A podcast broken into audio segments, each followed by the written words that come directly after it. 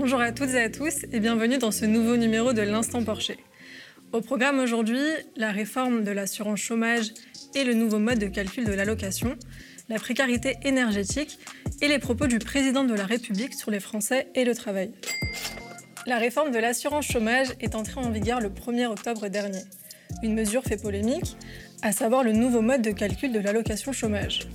Alors, quel est le but de cette réforme? Quels sont les arguments avancés par le gouvernement pour sa mise en œuvre? C'est ce qu'on va voir dans ce numéro. Plus de 6 millions de Français seraient concernés par la précarité énergétique et pas seulement les foyers qui bénéficient du chèque énergie. C'est en tout cas le constat réalisé par le médiateur de l'énergie. Alors comment peut-on lutter efficacement contre la précarité énergétique? Comment protéger la facture des Français? Thomas Porcher nous livrera son analyse. Les Français n'ont pas traversé la rue pour trouver du travail, si l'on en croit les propos du président de la République, affirmant qu'ils travaillent moins que leurs voisins. Alors, est-ce vraiment le cas? Est-ce que le fait de travailler plus va permettre d'améliorer la situation en France? C'est ce qu'on va voir tout de suite dans l'instant Porcher.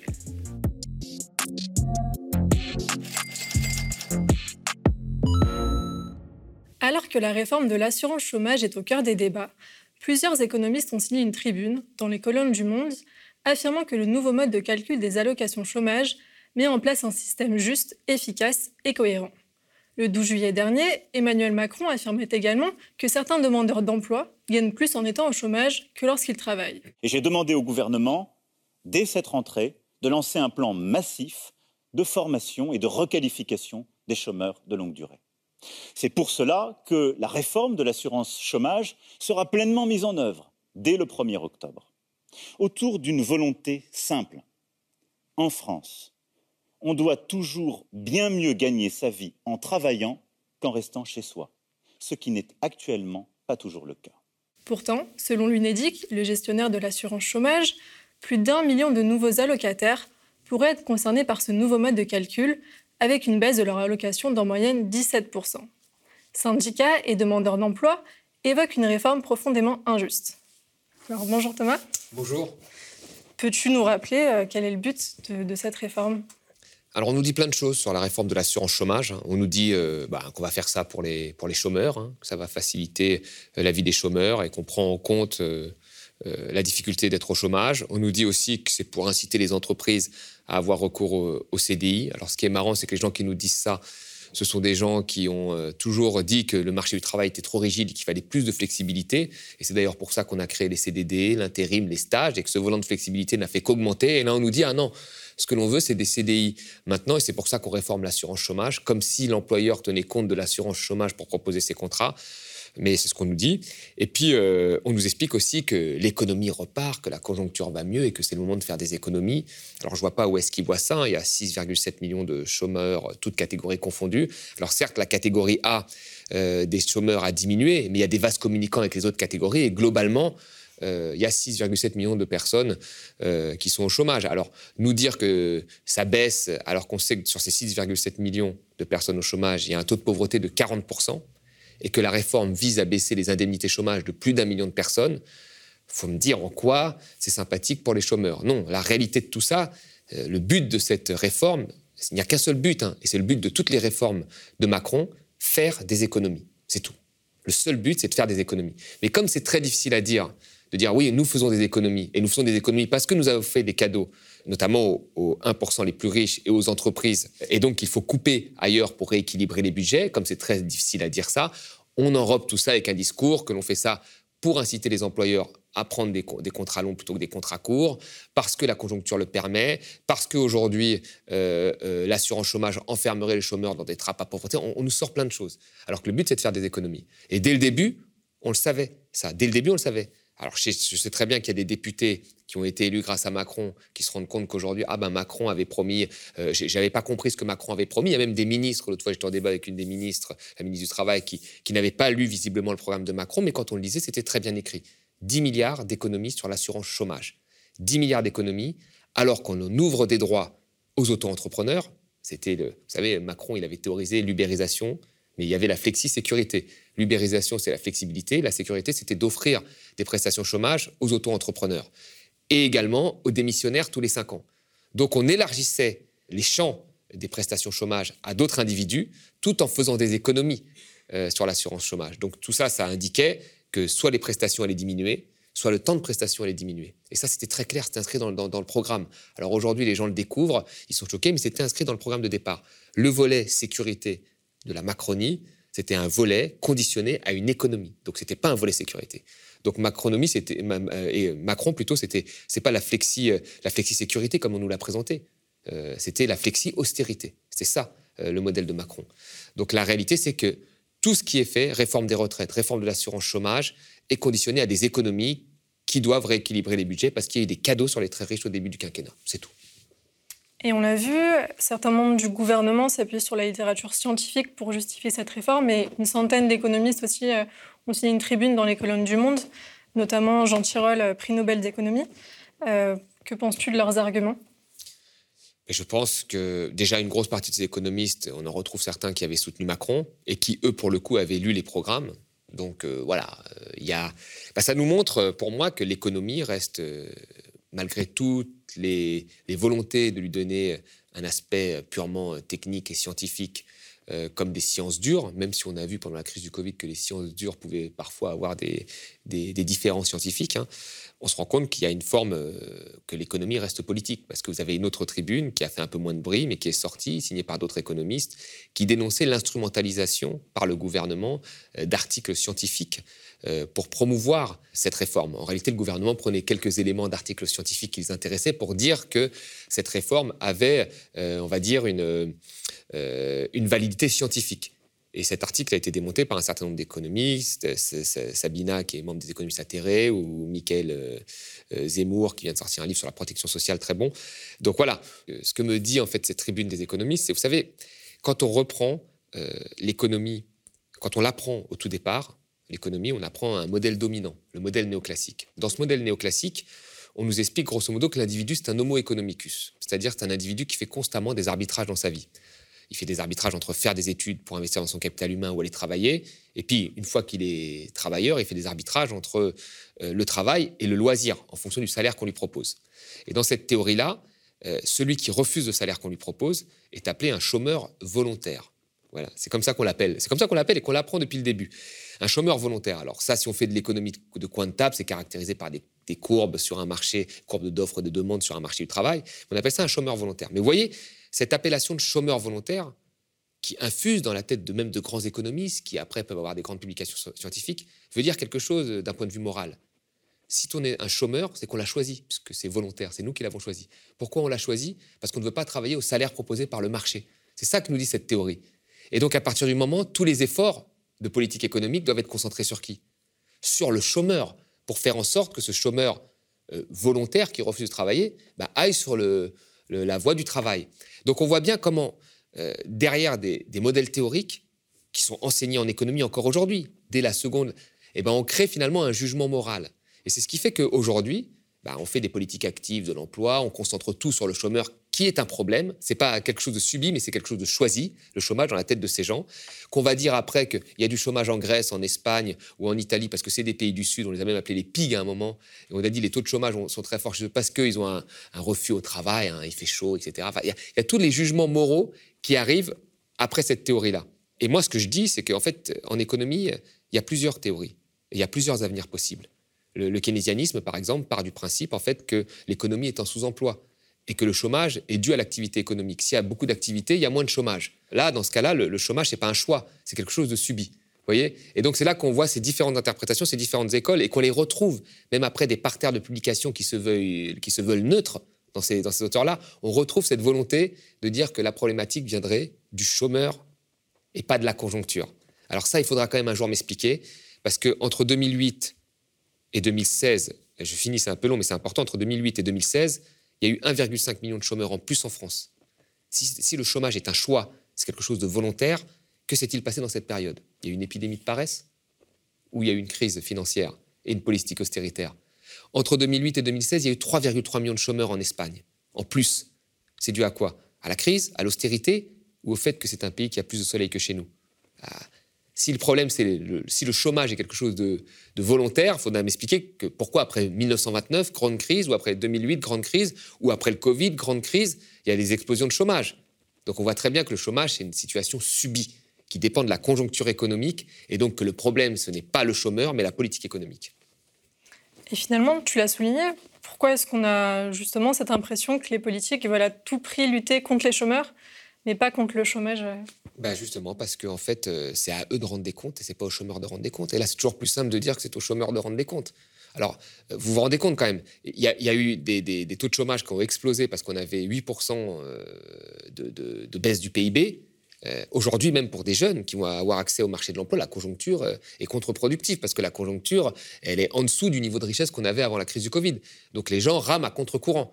Je veux dire, ce que je dis toujours, c'est que même le chômeur le plus feignant, trouverait plus facilement un emploi dans une période de forte conjoncture, comme ça a été dans les 30 glorieuses, avec des taux de croissance euh, à plus de 2%, que dans une période de faible conjoncture. Je veux dire, aujourd'hui, un chômeur qui serait très motivé aurait du mal parce que la conjoncture euh, est faible. Donc euh, aujourd'hui, le, vrai problème, c'est que Macron, il aurait fallu le questionner sur son bilan. Quand il était ministre de l'économie, il y a eu 500 000 chômeurs en plus. Ben, il, se vantait d'avoir créé 1000 postes dans les, dans les autobus, les autocars Macron. Bah là, il faut le questionner. Euh, Macron, euh, il a fait partie, euh, avec Hollande, puisque c'est son conseiller économique, de ceux qui n'ont pas voulu renégocier les traités et qui ont continué la, politique d'austérité appliquée par Sarkozy, qui a fait qu'on a eu, encore une fois, en 10 ans, 1,5 million de chômeurs en plus. Bah là, il faut questionner.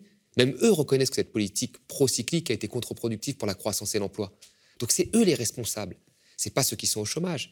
Il faut avoir dans la tête maintenant que le chômage est une situation subie, jamais voulue, que les gens ne sont pas des gens, des homo economicus qui font des calculs en fonction de CDD, machin, pour voir le chômage qu'ils vont avoir, c'est faux. C'est faux, ça. C'est complètement faux.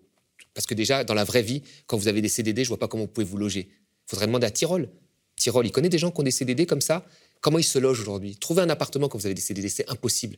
je veux dire, le, monde, le monde réel n'est pas adapté à ceux qui cumulent des CDD. Donc faire ces calculs-là, c'est bien dans la tête d'un homo economicus que l'on voit sur un papier. Il faut aller dans la vraie vie, il faut parler aux gens. Des gens qui cumulent les CDD, ils ont plein de problèmes. Pour trouver un emploi, ils ont plein de problèmes. Pour faire des prêts, euh, même s'ils veulent acheter une maison, ils ont tout, les, ils veulent acheter une voiture pour faire du crédit. Ils ont plein de problèmes parce que personne ne prête de l'argent à ces gens et personne ne veut louer un appartement à ces gens-là. C'est ça la réalité des faits.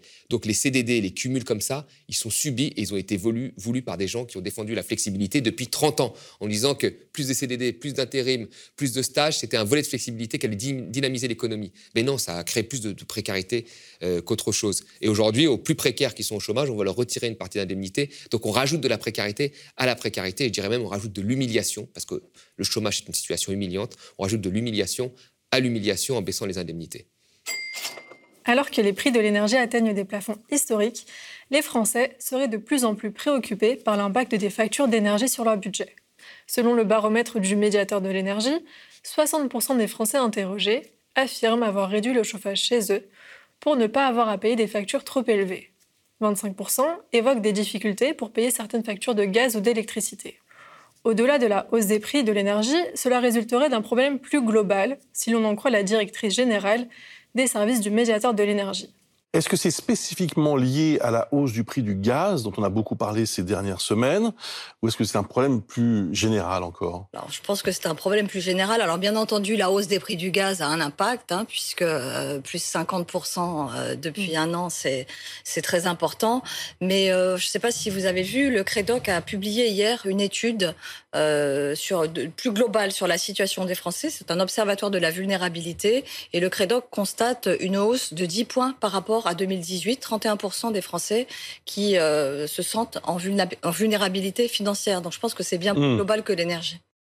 L'étude montre également qu'un ménage sur cinq a souffert du froid pendant au moins 24 heures dans son logement. Alors Thomas, on, le voit, tous les prix de l'énergie euh, augmentent et de plus en plus de Français sont justement touchés par la précarité énergétique. Donc finalement, quelles mesures proposerais-tu pour lutter contre la précarité énergétique?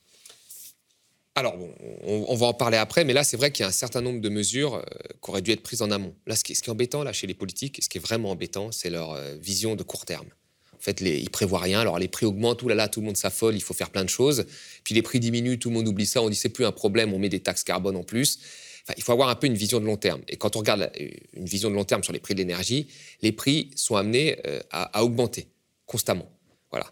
Donc, sur le long terme, il va falloir faire un certain nombre de mesures très fortes euh, pour pouvoir euh, endiguer ou faire en sorte que cette augmentation ne pèse pas trop sur les consommateurs les plus fragiles.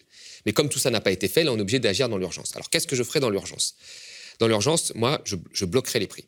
Alors, je ferai effectivement des chèques énergie, comme ça a été proposé par Macron, il a raison pour les plus précaires, mais on voit bien que ça va au-delà. Il y a une partie des gens qui ne sont pas, vous savez, il y a toujours des gens dans la zone grise qui sont pauvres, mais qui ne sont pas considérés comme plus précaires, donc qui n'ont pas chèques énergie, et qui vont quand même ne pas mettre de chauffage le jour ou une partie de la nuit ou un jour sur deux ou je ne sais quoi, euh, alors qu'ils ont parfois des enfants, des familles, euh, pour modérer euh, leur, leur, leur, facture. Donc il faut donner des chèques aux plus précaires, et il y a beaucoup de gens qui sont tombés dans la précarité sous le Covid, hein. je crois qu'il y a 4 millions de précaires en plus, et il faut bloquer les prix. Alors comment on bloque les prix? Il y a deux façons. Soit on les bloque en jouant avec les taxes. Donc c'est-à-dire c'est l'État alors que c'est les quatrièmes rentrées, hein, les taxes, euh, notamment sur les carburants, soit on bloque en, baissant les taxes, et dans ce cas-là, on ne touche pas au distributeur, qui lui a toujours sa marge, soit on réunit tous les, toutes les parties prenantes. C'est-à-dire que l'État prend sa part, les distributeurs prennent leur part, et dans ce cas-là, voilà, on limite la marge et des distributeurs, on discute avec eux pour leur assurer une marge de survie, mais on limite la, marge et des distributeurs et de l'État. Et donc on partage. Alors, pas pour tous les distributeurs, mais je pense que pour des grandes entreprises qui profitent de la production de l'amont à l'aval, par exemple le cas de Total pour, les carburants, quand, les prix du pétrole augmentent, Total est beaucoup plus coté en bourse. Et Total fait des meilleurs bénéfices quand les prix du pétrole augmentent. Donc là, on peut demander à Total, une entreprise parfaitement intégrée qui a aussi des stations-service, de faire en sorte euh, que voilà, elle participe à l'effort. Voyez, au même niveau que l'État. Après, quand vous êtes une petite station-service du coin, un petit distributeur comme ça, c'est très difficile de vous demander euh, de baisser votre marge, parce que votre marge est, parfois très faible. Donc, euh, il faut, mais il faut mettre en tous les cas tous les, parties prenantes autour de la table et discuter d'un blocage des prix pendant un certain temps, et puis après aussi d'une baisse de la fiscalité d'un certain niveau. Mais ça ne veut pas être que l'État qui prend tout en charge, parce que baisse fiscale veut dire des coupes derrière, on sait où les coupes seront, hein. surtout sous Macron, ils seront sur le modèle social. Et on ne peut pas laisser les distributeurs comme ça, dont certains qui sont verticalement intégrés, profiter de la hausse des prix euh, sur les marchés internationaux. Donc il faut mettre les parties prenantes, bloquer les prix et faire des chèques énergie. Mais c'est des choses qui sont faites à la va-vite. Il faut après avoir quand même planifié un peu les choses et avoir une vision de long terme pour éviter qu'à terme, euh, des hausses futures qui vont arriver euh, pèsent sur le consommateur. Alors je vais me faire l'avocate du diable. Est-ce que finalement ce ne serait pas une bonne nouvelle que les prix de l'énergie augmentent pour que la consommation diminue? Est-ce que finalement ce n'était pas l'objectif de la taxe carbone? Si, c'était oui tout à fait. Il y a une grosse partie de la gauche qui a défendu ça. Moi je me souviens d'un d'un économiste euh, qui avait signé une tribune euh, à l'époque de 2012 où les prix augmentaient très fortement parce qu'on avait été prix du pétrole très haut, les prix de l'essence, et qui disait que c'était une bonne chose. Mais moi, j'ai jamais partagé ça.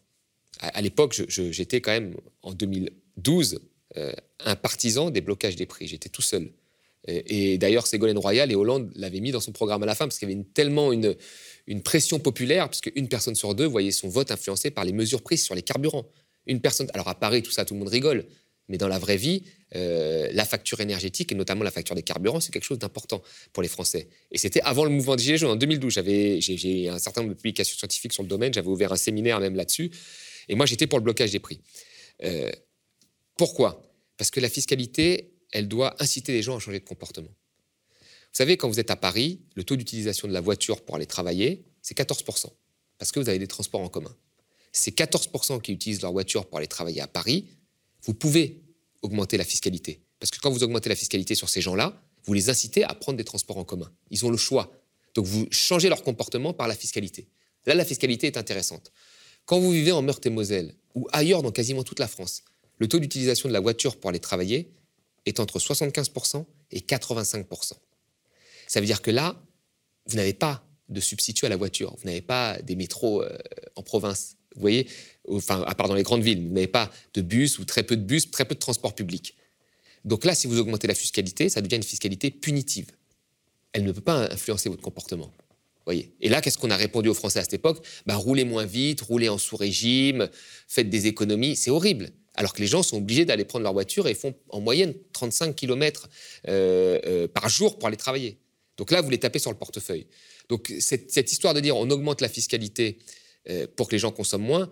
C'est pareil avec toutes les tarifications progressives qu'on a vues sur l'énergie. Si vous vivez dans une passoire énergétique, vous êtes pauvre, vous vivez dans une passoire énergétique, bah, vous allez consommer plus de chauffage pour vous chauffer. Donc si on fait une tarification progressive, vous allez payer plus cher qu'un logement de même taille, bien isolé, où un cadre vivra. Donc toutes les tarifications comme ça, qui ont pour but de dire, voilà, plus tu consommes, ou j'augmente pour qu'il y ait un, signal prix qui, qui, qui, transforme ta consommation, pour une partie des gens, c'est, et souvent la majorité en réalité, c'est quelque chose de punitif. Donc, euh, il ne faut pas regarder ça de cette façon-là.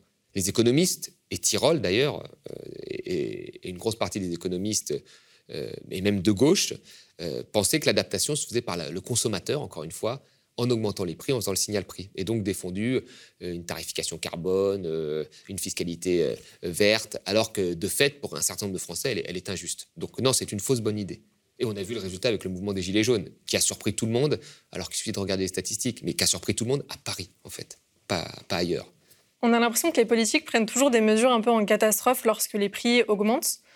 Donc finalement, voilà, quels investissements seraient nécessaires pour protéger de, façon pérenne la facture des Français? Il faut avoir une vision de long terme, en fait. C'est ça le problème.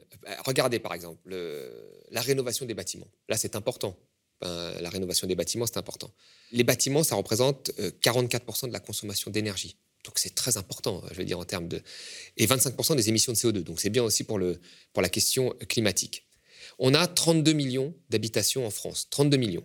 Il y a 4 millions qui sont des passoires énergétiques. C'est-à-dire que là, il faudrait les rénover en priorité. Mais elles ne se rénovent jamais, celles-là, parce que le coût d'une rénovation, c'est entre 10 000 et 20 000 euros. Donc, euh, demander à quelqu'un dans la précarité de rénover ses fenêtres, enfin, c'est pas possible. Et vous avez 6 millions d'habitations qui sont au top. Là, et justement, celles-là consomment beaucoup moins d'énergie parce qu'elles sont mieux isolées, etc. Donc ça veut dire que vous avez 25 millions, grosso modo, euh, d'habitations à rénover, que vous pouvez rénover au maximum et qui vous permettront de, consommer moins d'énergie. Et qui dit moins de consommation en volume, facture moins importante au final. Vous voyez? Et donc là, qu'est-ce qu'on fait pour ça? Bah, Pas grand-chose. Chaque année, on se dit, ah bah, il faudrait 500 000 rénovations par an, c'est ce qu'avait dit Hollande, ce qu'avait dit le colonel de l'environnement. On n'en a jamais eu plus de 250 000, 300 000 dans les bonnes années. Euh, Macron a rien fait. Il faut rénover d'entrée de jeu un million euh, d'habitations par an. C'est ce qu'il faudrait faire. Ça prendrait 25 ans pour rénover l'ensemble quasiment des habitations françaises. Mais là, on consommerait beaucoup moins d'énergie et les factures seraient beaucoup moins élevées. Et surtout, ça créerait de l'emploi. Vous savez, on dit en France, quand le bâtiment va, tout va. Donc là, on pourrait même mettre de l'argent public on met 20 milliards, un million d'habitations, c'est 20 milliards par an. Alors oui, c'est énorme, etc. Mais vous mettez cet argent-là, des études, notamment de l'IDRI à Sciences Po, ont montré, dans le cas de l'Allemagne, que chaque euro investi, chaque euro investi en public, rapportait 2 à 4 euros de recettes budgétaires via l'activité générée. Parce que là, vous créez des emplois qui sont non délocalisables, si vous y mettez quelques contraintes, ce seront pas des travailleurs détachés, mais il y aurait des filières de formation même pour rénover les bâtiments. C'est des secteurs d'avenir, hein, clairement. Donc les emplois sont non délocalisables, tout reste sur place, l'activité est sur place, donc ça crée de la recette budgétaire. Vous voyez? Donc là, pourquoi on ne le fait pas? C'est là qu'il faudrait concentrer. Ça, ça c'est un secteur d'avenir. Mais c'est pas fait parce que ça, ça, ça, nécessite quand même une vision de long terme, une vision à 25 ans. Une vision à 25 ans, ça n'intéresse personne parce qu'aujourd'hui, la politique, c'est du buzz. C'est du buzz de court terme. Voyez? Donc ça, c'est une première chose qu'on pourrait faire. Une deuxième chose, c'est qu'il faut revenir au monopole public de l'énergie. Avant, on avait des monopoles publics. On avait Elf pour l'essence, euh, les carburants, le pétrole.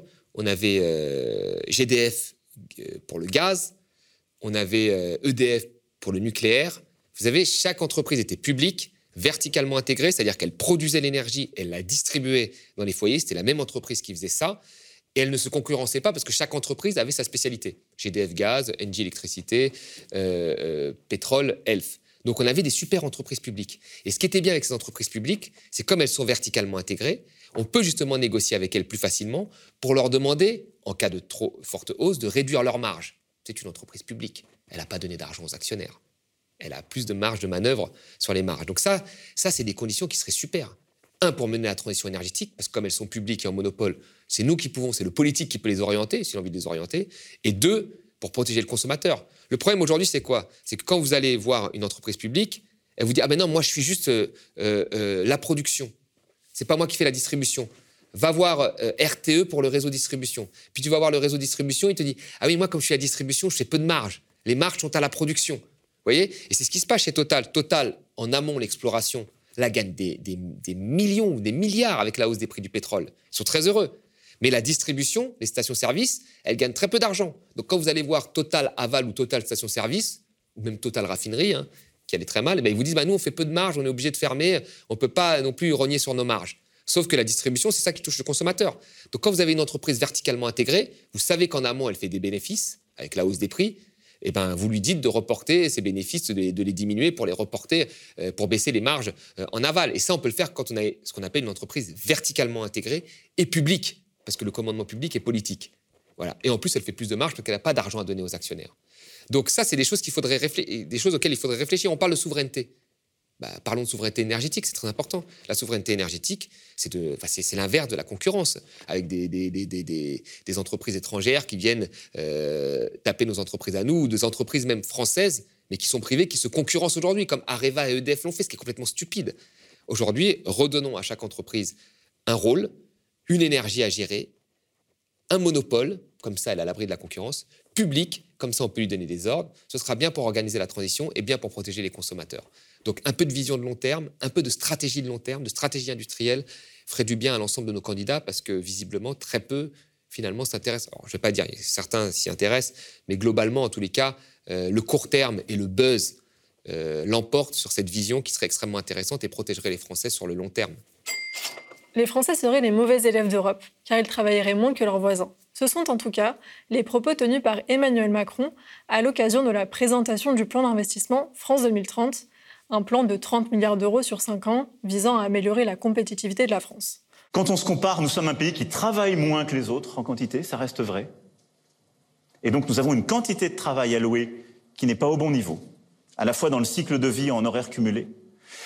Et au fond, on a une force qui est notre modèle social et éducatif, mais on a une faiblesse, c'est qu'on n'a plus le modèle productif qui permet de le financer.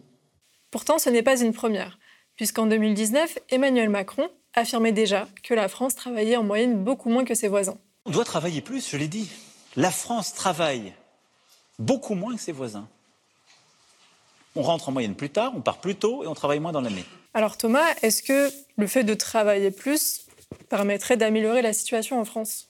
C'est un, vieux débat qui existe chez les économistes, mais alors vraiment depuis le XVIIIe siècle. Euh, les, fondateurs de l'économie politique, là je vais revenir, euh, comme Adam Smith ou Ricardo, au début ils se sont dit, un peu comme Macron, hein, par instinct, hein, ils se sont dit, tiens, euh, c'est normal que une marchandise vale deux fois le prix d'une autre marchandise s'il y a eu deux fois plus de travail sur cette marchandise. Donc ils ont voulu relier le temps de travail à la création de richesse. Et d'ailleurs Macron l'a dit, il faut travailler plus pour qu'on ait plus de richesse. Ils ont voulu relier ça à ça. Mais ils se sont rendus compte, les faits, que ce n'était pas le cas qu'il y avait des fois des gens qui travaillaient moins de temps sur une marchandise et la marchandise valait beaucoup plus cher.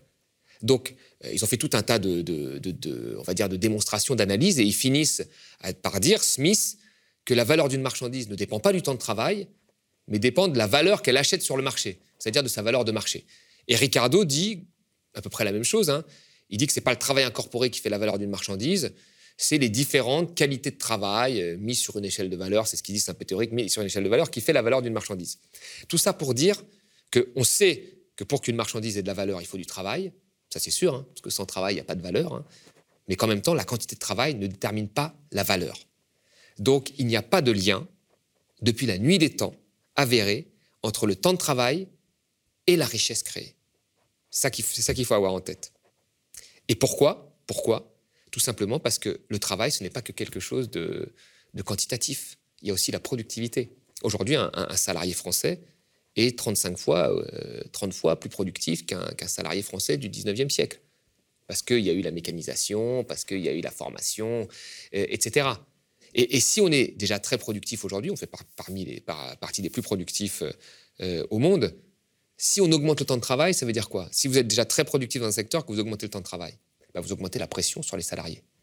Et ça, je veux dire, on n'est pas des robots. L'être humain, euh, c'est un, un, un, être humain par définition, c'est pas un robot. Si vous augmentez le temps de travail, ça peut être très contre-productif. Très contre-productif, justement. Si vous mettez plus de pression sur un salarié, c'est pas sûr que vous allez, vous allez forcément euh, gagner plus. Donc cette histoire du temps de travail est, est fausse. Ce qui est important, c'est de regarder la productivité, et de regarder les secteurs. Est-ce qu'il y a des secteurs porteurs ou non? Si Macron il veut créer de la richesse, il veut créer des emplois, mais il y a plein de secteurs qui ont besoin d'emplois. L'éducation, l'hôpital, ah, ça n'intéresse pas trop ça. Hein. La rénovation des bâtiments, là on a besoin d'emplois. Là on crée une richesse, contrairement à ce que certains disent, hein, parce que certains ne voient ça que comme un coût, l'éducation, l'hôpital. Non, on crée de la richesse. Notre pays vieillit, et plus on est vieux, 60-80% des dépenses de santé sont après 60 ans. On a besoin d'un système de soins euh, qui soit remis sur pied. L'éducation, c'est l'investissement dans l'avenir, la jeunesse. On a besoin, voilà. Et donc là, ça crée de la richesse, ça crée de la richesse en plus utile. Donc Macron, il ferait mieux de regarder la productivité. Les Français, on a une très bonne productivité, de comprendre que si on augmente l'intensité sur des travailleurs productifs, c'est qu'on augmente la pression sur les travailleurs et ça va être contre-productif probablement, et qu'il y a des secteurs qui ont besoin d'emplois et de moyens et qui sont créateurs de richesses et il ferait mieux d'investir là-dedans plutôt que de nous faire des, des, phrases comme ça au doigt mouillé qui sortent depuis 4 ans en les répétant. C'est pas parce qu'ils les répètent qu'elles sont vraies. Hein. Et finalement, est-ce que les pays les plus riches sont ceux qui travaillent le, plus? Non, c'est l'inverse. En fait, vous regardez le, le, Bangladesh, qui est l'usine du monde euh, d'un point de vue textile, on travaille 70 heures par semaine. Voilà. Vous regardez le Pérou, 55 heures par semaine. Vous savez, Macron, il disait déjà en 2016 la même chose. Il répète la même chose, parce qu'il les répète que c'est une vérité. Il disait en 2016, euh, la gauche a cru que la France irait mieux en, travaillant moins, ou que la France, voilà, quelque chose comme ça, il avait dit.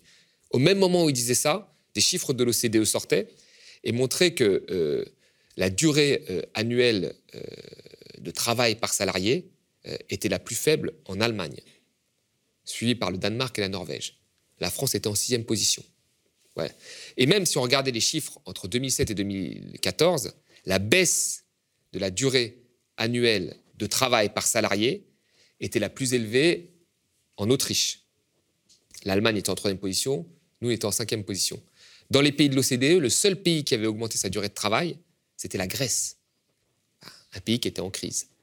Donc vous voyez bien qu'il y a une dynamique qui vise à réduire le temps de travail plutôt qu'à l'augmenter, sauf dans les pays pauvres. Vous voyez, et pourquoi on peut diminuer ce temps de travail? Parce qu'il y a de la productivité, il faut investir dans des secteurs d'avenir. Donc c'est là la vraie question. La vraie question, c'est pas de se dire euh, oui, il faut travailler plus. Non, non, les pays qui travaillent le plus aujourd'hui sont les pays les plus pauvres. Et les pays qui augmentent leur temps de travail sont des pays qui, économiquement, vont très mal. Donc la solution, elle n'est pas là. La solution, n'est pas là. Elle est encore moins là quand on a 6 millions, plus de 6 millions de chômeurs. Non, non, la question est de trouver dans des secteurs d'avenir, d'investir et de se poser la question à un moment de, et de faire en sorte que dans les secteurs où il y a un manque de productivité, on ait un peu plus de productivité en réalisant également les investissements euh, nécessaires. Donc c'est un, un faux problème. C'est encore un point de vue moral pour culpabiliser les Français et dire que voilà, ce sont des feignants, ils aiment être au chômage, ils n'aiment pas travailler et que c'est pour ça que ça va mal. Non, non, l'économie, c'est pas euh, que de l'instinct comme ça, c'est pas que des, euh, que des choses qu'on colporte et qu'on répète et qui font après une vérité, c'est aussi des faits. Et quand on regarde les faits, eh ben, ce que dit Emmanuel Macron est parfaitement faux. L'instant Porcher, c'est fini pour aujourd'hui. Merci à toutes et à tous de nous avoir suivis. Et n'oubliez pas, le média est indépendant et n'existe que grâce à vous. Alors n'hésitez pas à devenir sociaux ou à faire un don. Et nous, on se dit à la semaine prochaine.